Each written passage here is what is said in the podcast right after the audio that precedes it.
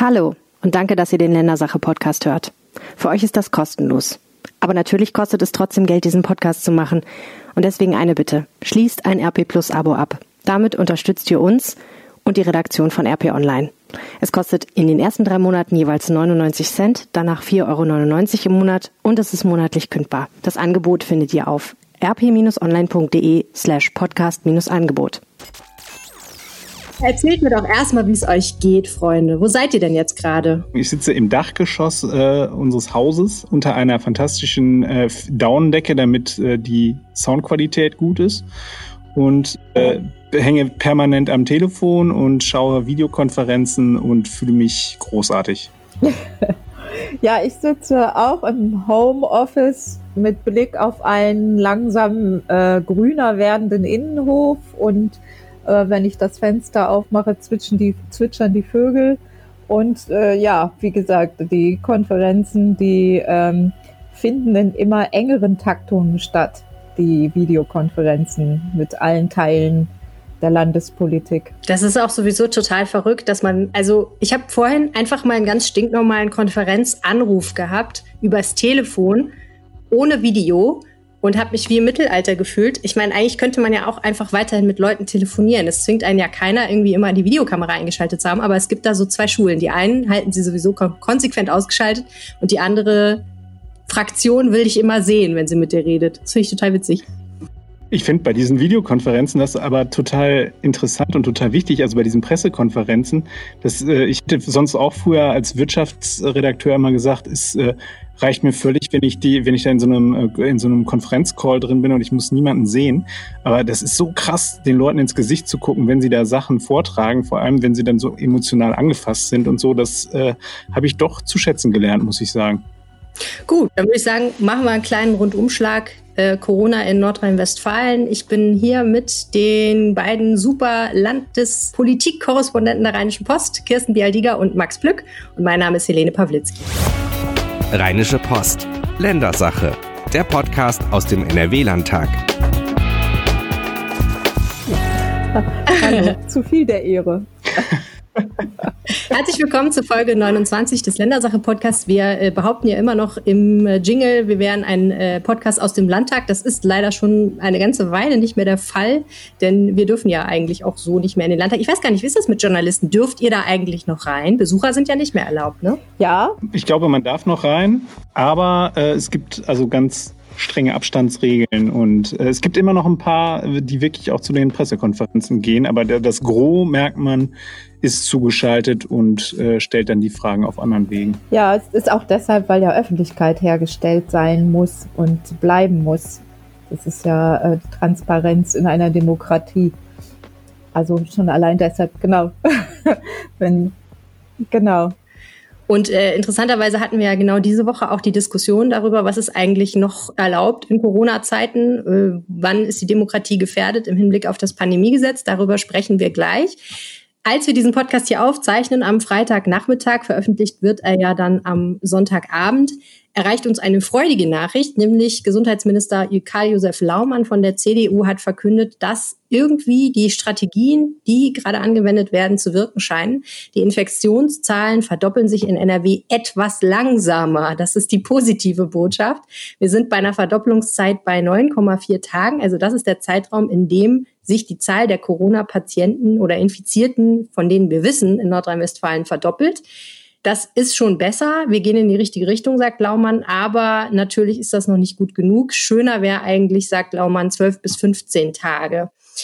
Unterm Strich muss man sagen, äh, jeden Tag neue Nachrichten zum Thema Corona, äh, neue Maßnahmen der Landesregierung, neue Gesetze, die verabschiedet werden sollen, neue Verordnungen, die es gibt.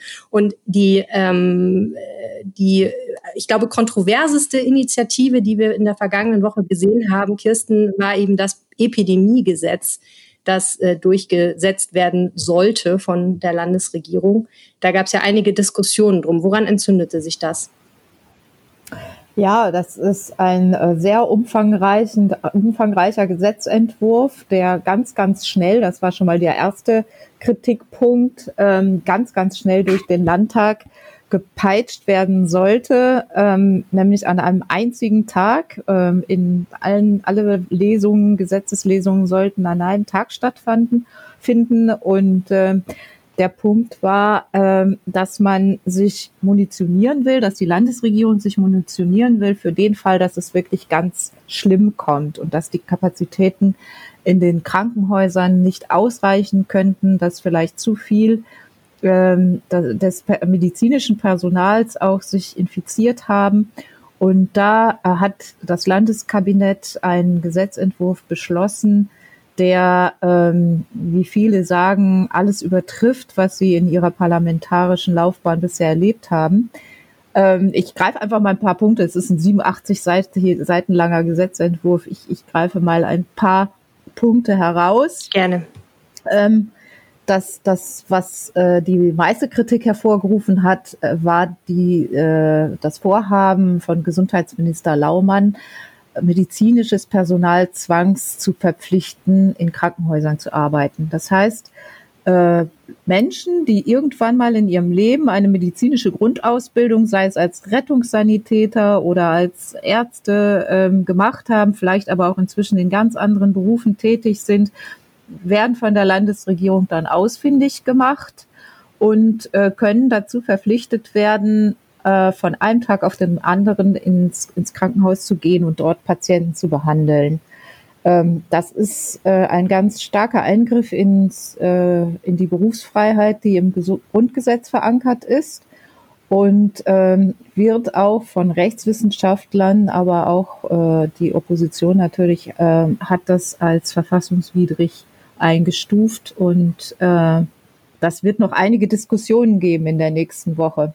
Das eigentlich schon ein dickes Ei, dass verschiedene Juristen und auch verschiedene Mitglieder der Landesregierung, muss man ja auch sagen, also, oder sagen wir mal andersrum, der Regier Mitglieder der regierenden Partei sagen, das kann eigentlich nicht sein, dass das vor Verfassungsgerichten Bestand hat und trotzdem stellt sich die Regierung hin und sagt, ach, wir probieren das jetzt aber doch mal, oder wie darf ich mir das vorstellen? Ja, das war nämlich der überraschende Punkt in der Landtagsdebatte. Also bisher war die Kritik gekommen von den äh, von juristischer Seite, von Seiten der Opposition, aber dass dann auch noch der stellvertretende Ministerpräsident sich hingestellt hat, nämlich äh, Joachim Stamp, und gesagt hat, er sei ja auch im Gespräch mit dem äh, früheren Bundesinnenminister Gerhard Baum, der ja auch FDP-Mitglied äh, ist, und würde mit ihm sei da mit ihm einer Meinung, dass äh, es, dass dieser Gesetzentwurf in Teilen verfassungswidrig ist. Und ähm, zuvor hatte schon der Fraktionschef der FDP eben als äh, Teil der Regierungskoalition genau dasselbe gesagt und gesagt, also der Ruf in der Fraktion würde immer lauter werden, diesen äh, Paragraphen mit der Zwangsverpflichtung tatsächlich rauszunehmen aus diesem Gesetzentwurf. Das heißt, äh, wenn da nicht noch äh, ein ganz großer Kompromiss gefunden wird, könnte es sein, dass man auf eine Regierungskrise zusteuert. Was ist denn deine Prognose? Werden die trotzdem versuchen, das so zu verabschieden? Ich denke, die werden einen Kompromiss finden, weil beide Seiten sehr viel zu verlieren haben. Die Opposition will sich am Ende wahrscheinlich nicht nachsagen lassen, dass sie diejenigen sind, äh, die für den absolut schlimmsten denkbaren Fall, dass nämlich die Behandlungskapazitäten nicht ausreichen, dass die Opposition dann als Blockierer gilt, die damals dieses Gesetz eben äh, nicht durchgewunken haben. Das ist, das ist für die äh, sozusagen der Haltepunkt, wo sie sagen werden, nee, so weit können wir nicht gehen. Aber auf der anderen Seite wird, wird man wird einen Kompromiss finden müssen. Die Regierung äh, in auch vor allem in Gestalt von Ministerpräsident Armin Laschet will sich auf der anderen Seite auch nicht vorwerfen lassen, dass, dass ein Gesetz vielleicht im Nachhinein dann keinen Bestand hat vor Verfassungsgerichten und äh, revidiert werden muss. Und äh, Laschet selber ist ja auch Jurist. Also ich glaube, die werden da noch aufeinander zugehen müssen in der nächsten Woche. Äh, in einem Punkt hat sich die Opposition jetzt auch schon durchgesetzt. Dieses Gesetz wird nicht an einem Tag verabschiedet, sondern es wird eine Sachverständigenanhörung geben. Da werden dann auch nochmal Juristen gehört und äh, es wird dann noch eine weitere Lesung geben am, am Gründonnerstag und dann äh, nach jetziger Planung soll das Gesetz dann verabschiedet sein, aber wahrscheinlich, höchstwahrscheinlich nicht in der jetzt vorliegenden Form. Also es bleibt spannend, wie man so schön sagt. Und äh, was ja, Woche bleibt spannend. werden wir auf jeden Fall in ja. äh, unserem äh, Podcast Coronavirus in NRW die Lage am Abend immer aufarbeiten. Das machen du und ich ja auch dann immer schön zusammen. Ähm, der kommt dann im Feed des Aufwacher-Podcasts. Also wer sich das über die Woche verteilt nochmal angucken will, der kann das auf jeden Fall tun.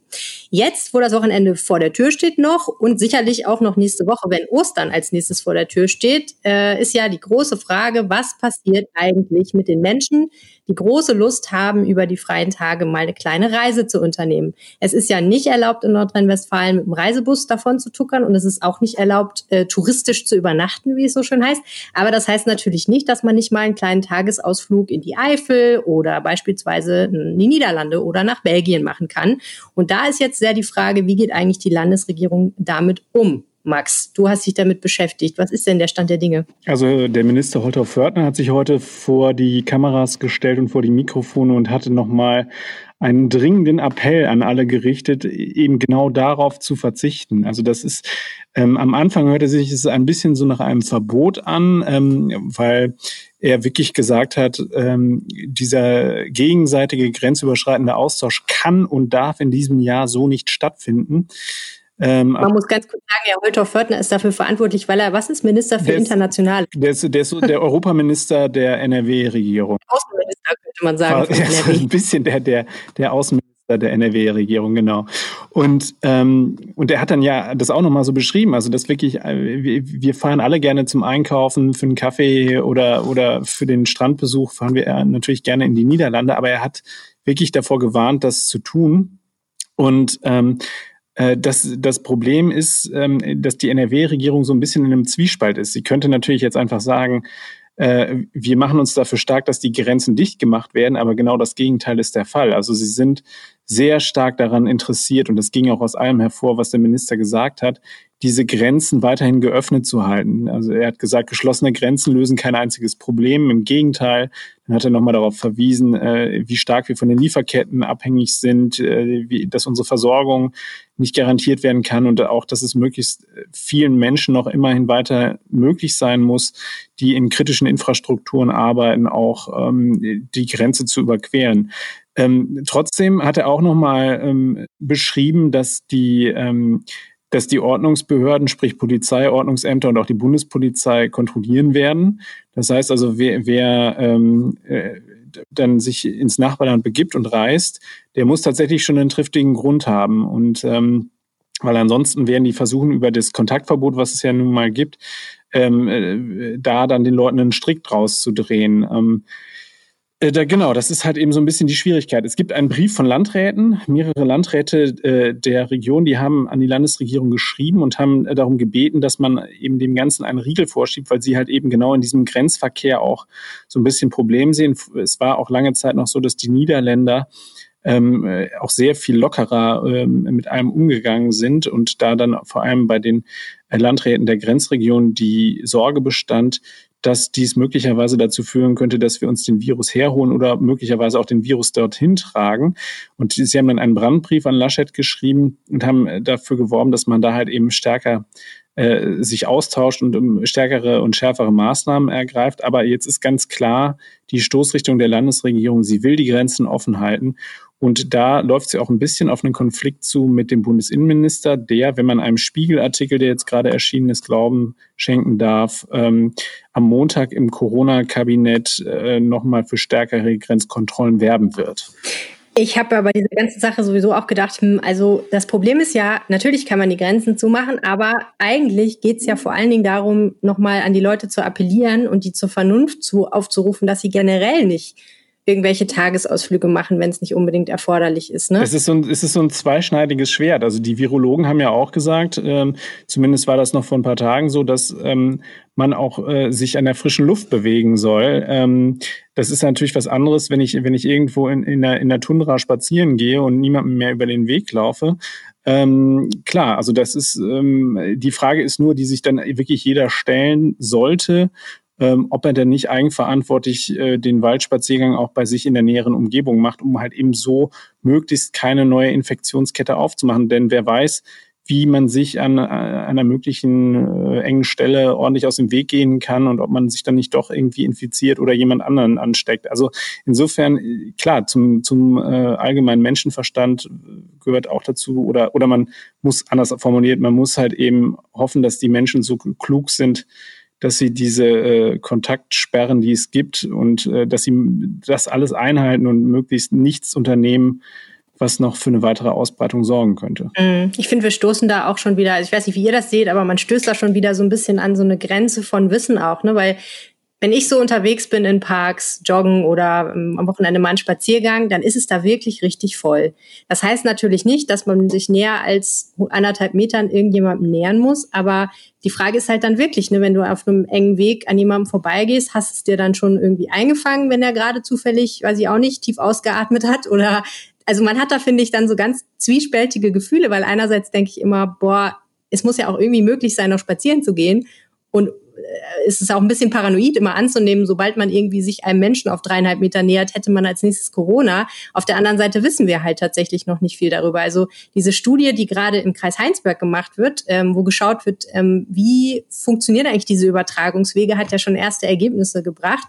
Und die Wissenschaftler sagen da, wir glauben nicht so sehr, dass sich das Ganze so sehr über Oberflächen, also über Schmierinfektionen, äh, Schmierübertragung irgendwie ähm, überträgt äh, also ne, im Supermarkt die Fläche berühren, die vor einer halben Stunde jemand anders angefasst hat, ist wahrscheinlich gar nicht das Problem. Problematischer sind dann so Geschichten wie eben diese berühmte Karnevalsveranstaltung oder äh, weiß ich auch nicht, irgendwie gemeinsam in einem Saal sitzen und alle trinken ein. Ähm, trotzdem ist dann irgendwie so die Frage, ist das jetzt wirklich gefährlich, wenn, wie ich jetzt gelesen habe, in der Eifel an manchen Gegenden irgendwie 600 Leute pro Stunde einen Weg passieren? Oder ist das tatsächlich egal und schadet uns nicht, sondern hilft uns eher, weil wir mal rausgehen können? Total schwierig. Ja, ganz genau. Also da gibt es wirklich auch noch ein Wissensdefizit. Es könnte ja auch sein, äh, das ist jetzt auch nur aus der hohlen Hand gesprochen, aber es könnte ja auch sein, dass man, wenn man äh, vielleicht auch diesen, die sich dieser, äh, diesen Virenherd nur in ganz geringer Konzentration aussetzt, beispielsweise über Oberflächen, dass das eine Art ist, sich zu immunisieren. Ich glaube, da gibt es wirklich noch viel, viel Forschungsbedarf. Ich fand interessant, wie der Bundesgesundheitsminister diese Woche war ja bei uns in NRW äh, und ähm, dann auch angesprochen worden ist auf das Thema Mundschutz, also die, die, die berühmten Masken. Da gibt's ja die Unterscheidung, also einmal diese wirklich medizinisch notwendigen Masken und dann die, diejenigen, die jetzt mittlerweile alle äh, im Häkel und äh, äh, im, im, im, im Strickkurs äh, alle selber zu Hause machen mit der Nähmaschine. Ähm, also auch schon eine?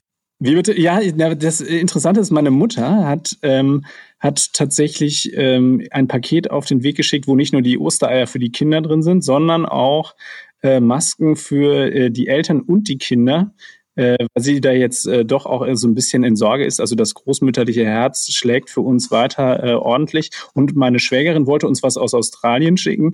Äh, da gibt's aber äh, Ausfuhrbestimmungen und da wollte sie sich dann nicht irgendwie Ärger mit den Behörden einfangen. Also die, die Masken sind noch nicht da, aber sie sind zumindest auf dem Weg.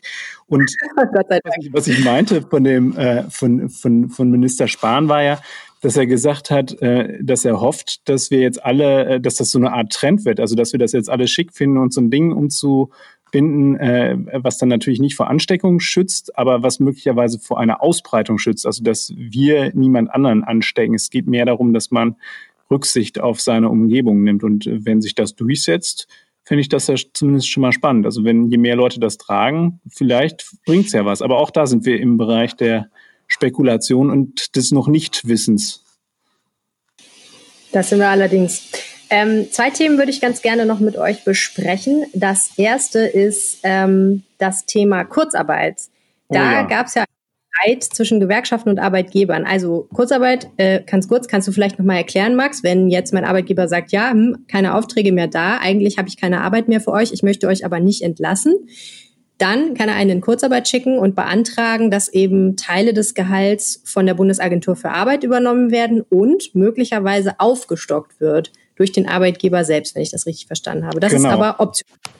Genau, das, diese Aufstockung ist optional. Also es ist tatsächlich so, dass wir gerade erleben, wie die Kurzarbeiterzahlen durch die Decke schießen. Wir haben jetzt schon einen Stand in NRW, der äh, dem Dreifachen entspricht dessen, was wir in dem Krisenjahr 2009 hatten. Also wir sind jetzt bei 96.000 Unternehmen, die das beantragt haben. 2009 waren es 29.000. Ähm, und die, die, es ist tatsächlich so, dass die, ähm, dass die Bundesagentur für Arbeit 60 bis 67 Prozent des letzten Nettogehalts äh, der Betroffenen zahlt, die dann nach Hause geschickt werden. Ähm, das sind schon gehörige Einkommenseinbußen, die man dann hinnehmen muss. Und ähm, die Gewerkschaften versuchen jetzt flächendeckend ähm, in, in, ihrem Beritt immer durchzusetzen, dass die Arbeitgeber sich dazu verpflichten, diesen Betrag aufzustocken.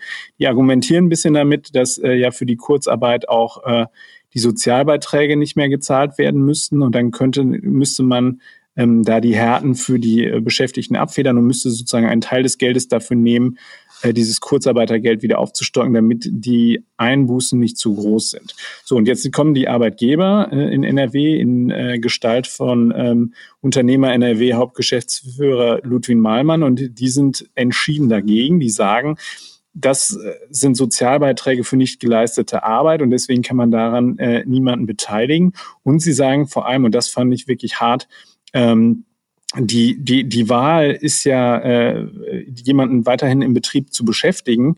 Äh, und wenn, wenn man jetzt, wer weiß, wie große Beträge aufstockt, könnte das dann dazu äh, führen, dass die Unternehmen dann am Ende sagen, na okay, dann ist Kurzarbeit für mich so unattraktiv, dann entlasse ich die Leute. Kannst du das nochmal erklären? Also ich habe es ehrlich gesagt dreimal wirklich gelesen und ich kann seine Argumentation nicht nachvollziehen. Also es ist so, er sagt, er sagt, wir werden entlastet bei den Sozialbeiträgen, weil ansonsten, also bislang war die Regelung so, dass ähm, auch bei Kurzarbeit äh, Sozialbeiträge abgeführt werden mussten. Und da hat jetzt der Gesetzgeber, also die, der Bund hat jetzt entschieden, äh, nee, das setzen wir aus, die müssen dafür jetzt keine Sozialbeiträge bezahlen. Jetzt kommen die Gewerkschaften sagen, okay, der Arbeitgeber wird jetzt entlastet, dann kann er doch einen Teil dieser Entlastung kann er an die Arbeitnehmer weiterreichen, um zu sagen, äh, wir federn hier Härten ab. Nur das Problem ist, was die Arbeitgeber äh, sehen, die sagen, naja, wir, wir haben halt eben auch Härten und wir, wir äh, bangen hier gerade um unsere Existenz. Und wenn wir jetzt halt eben Geld, was uns sowieso äh, abhanden kommt und, und die beantragen ja im großen Stile auch äh,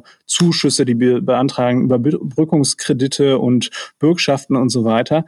Ähm, wenn wir jetzt halt eben überfordert werden, dann könnte es für uns am Ende so schwierig werden, äh, dass wir dann die Leute entlassen und dass die Kurzarbeit dann für uns unattraktiv ist. Was natürlich fatal wäre, weil die, der Fachkräftemangel äh, der ist ja nicht weg. Also wenn jetzt kommen, jetzt sind wir schon so ein bisschen äh, im, mit im Bereich der Science Fiction, aber wenn es dann demnächst wieder anspringt, äh, die, äh, die äh, Konjunktur, wie, was wir ja alle hoffen, dann ist ja der Fachkräftemangel wieder da, weil wir sind jetzt nicht irgendwie auf einen Schlag äh, deutlich mehr Arbeitskräfte geworden ähm, und äh, dann müssen die Leute an Bord sein und dann müssen die Unternehmen auch wieder ähm, in der Lage sein, von null auf gleich zu produzieren. Und deswegen ähm, ist es schon sinnvoll, dass man jetzt erstmal versucht, mit Kurzarbeit diesen, diesen, äh, diese Durststrecke zu überbrücken. Also, aber das Argument ganz kurz gefasst lautet, wir können nicht irgendwas weitergeben, was wir jetzt gerade zusätzlich bekommen, weil wir es möglicherweise brauchen. Genau. Das ist, du hast so schön Kürze das ausgedrückt, was, wofür ich jetzt tausende Worte gebraucht habe. Alles gut, aber also das, das, das ist auch Teil meiner Verwirrung, weil ich mir so denke, okay, also ein Unternehmen, was das unbedingt braucht, weil es sonst in die Knie geht, da würde ja wahrscheinlich auch die Gewerkschaft einsehen, dass das keine gute Idee ist. Aber so habe ich den persönlich jetzt den Appell der Gewerkschaften auch gar nicht verstanden, sondern ich glaube, also ich würde den Appell immer so verstehen, dass vernünftigerweise natürlich ein Unternehmen, was es kann, das weitergeben sollte. Ja, so, so funktionieren, das, das Problem ist, dass so nicht Tarifverträge funktionieren. Tarifverträge funktionieren schon so, dass, dass sie halt eben für eine ganze Branche gleich gelten, wenn denn diejenigen Unternehmen tarifgebunden sind. Äh, das sind natürlich äh, auch leider immer weniger, muss man ehrlicherweise dazu sagen. Aber ähm, in diesem Falle ist es halt eben so, dass ein, ein Tarifvertrag durchaus auch eine Überforderung darstellen kann. Also es gibt aber auch, man muss auch, äh, das, das Problem kann man auch so ein bisschen ähm, insofern relativieren, als dass es auch mittlerweile ganz viele Einigungen gibt für solche Aufstockungsbeträge. Also es gibt da offensichtlich auch relativ viele Branchen, die sagen, okay, wir schaffen das und wir werden nicht gleich überfordert. Ähm, äh, ein Beispiel ist die Filmindustrie, die stocken auf bis zu 100 Prozent. Also da kriege ich mein Nettogehalt einfach weitergezahlt. Oder Die Kommunen, okay, die sind jetzt möglicherweise kein ganz gutes Beispiel, weil die natürlich halt eben wieder über staatliche Einnahmequellen reden, aber die Kommunen, die gehen bei den unteren Einkommensgruppen auch bis 95 Prozent des letzten Nettogehalts hoch. Also da wird schon relativ viel gemacht und es gibt immer mehr Branchen. Also jeden Tag kommt eine neue dazu, die einen solchen Krisentarifvertrag vereinbart. Naja, ein Stück weit misst sich dann ja vielleicht auch das, was Arbeitnehmer, insbesondere Fachkräfte über ein Unternehmen oder eine Branche denken, daran, was jetzt in der Krise passiert. Ähm, Kirsten, du hast äh, geschrieben über eine Regelung der Landesregierung, dass Kinder aus problematischen Elternhäusern auch unter diese Notbetreuungsregelung fallen sollen. Eine Rechtsverordnung, die heute am Freitag in Kraft tritt. Das, was bedeutet das genau? Ähm, ja, bisher war ja die Regelung, ähm, seit äh, Schulen und Kitas geschlossen sind, gab es die Regelung, jedes Kind, dessen Elternteil, also zuletzt reicht ein Elternteil, ähm, in einer kritischen Infrastruktur arbeitet, also beispielsweise als äh, Arzt oder als Krankenpfleger oder auch in vielen anderen Berufen, die für die Aufrechterhaltung des öffentlichen Lebens wichtig sind, dass die in diese Notbetreuung gehen durften in den Schulen und in den Kitas. Und ähm, jetzt hat man aber festgestellt, äh, dass eben viele Kinder aus prekären Verhältnissen ähm, gar nicht mehr, man, man weiß gar nicht mehr, wie es denen geht. Also bisher waren die ja dann jeden Tag in der Kita oder in der Schule. Man hatte so ein bisschen noch äh, den, den Überblick darüber, wie ist die Situation zu Hause, wie sehen die aus, wie verhalten die sich, essen die genug. Und ähm, das fällt jetzt alles weg. Die Kinder sind nur noch zu Hause. Und da haben jetzt viele äh, Betreuer und äh, auch Träger von, von äh, Sozialhilfe, aber auch die, ähm, die Jugendämter haben jetzt ähm, darauf aufmerksam gemacht, dass es zwingend notwendig ist, für diese Kinder etwas zu tun.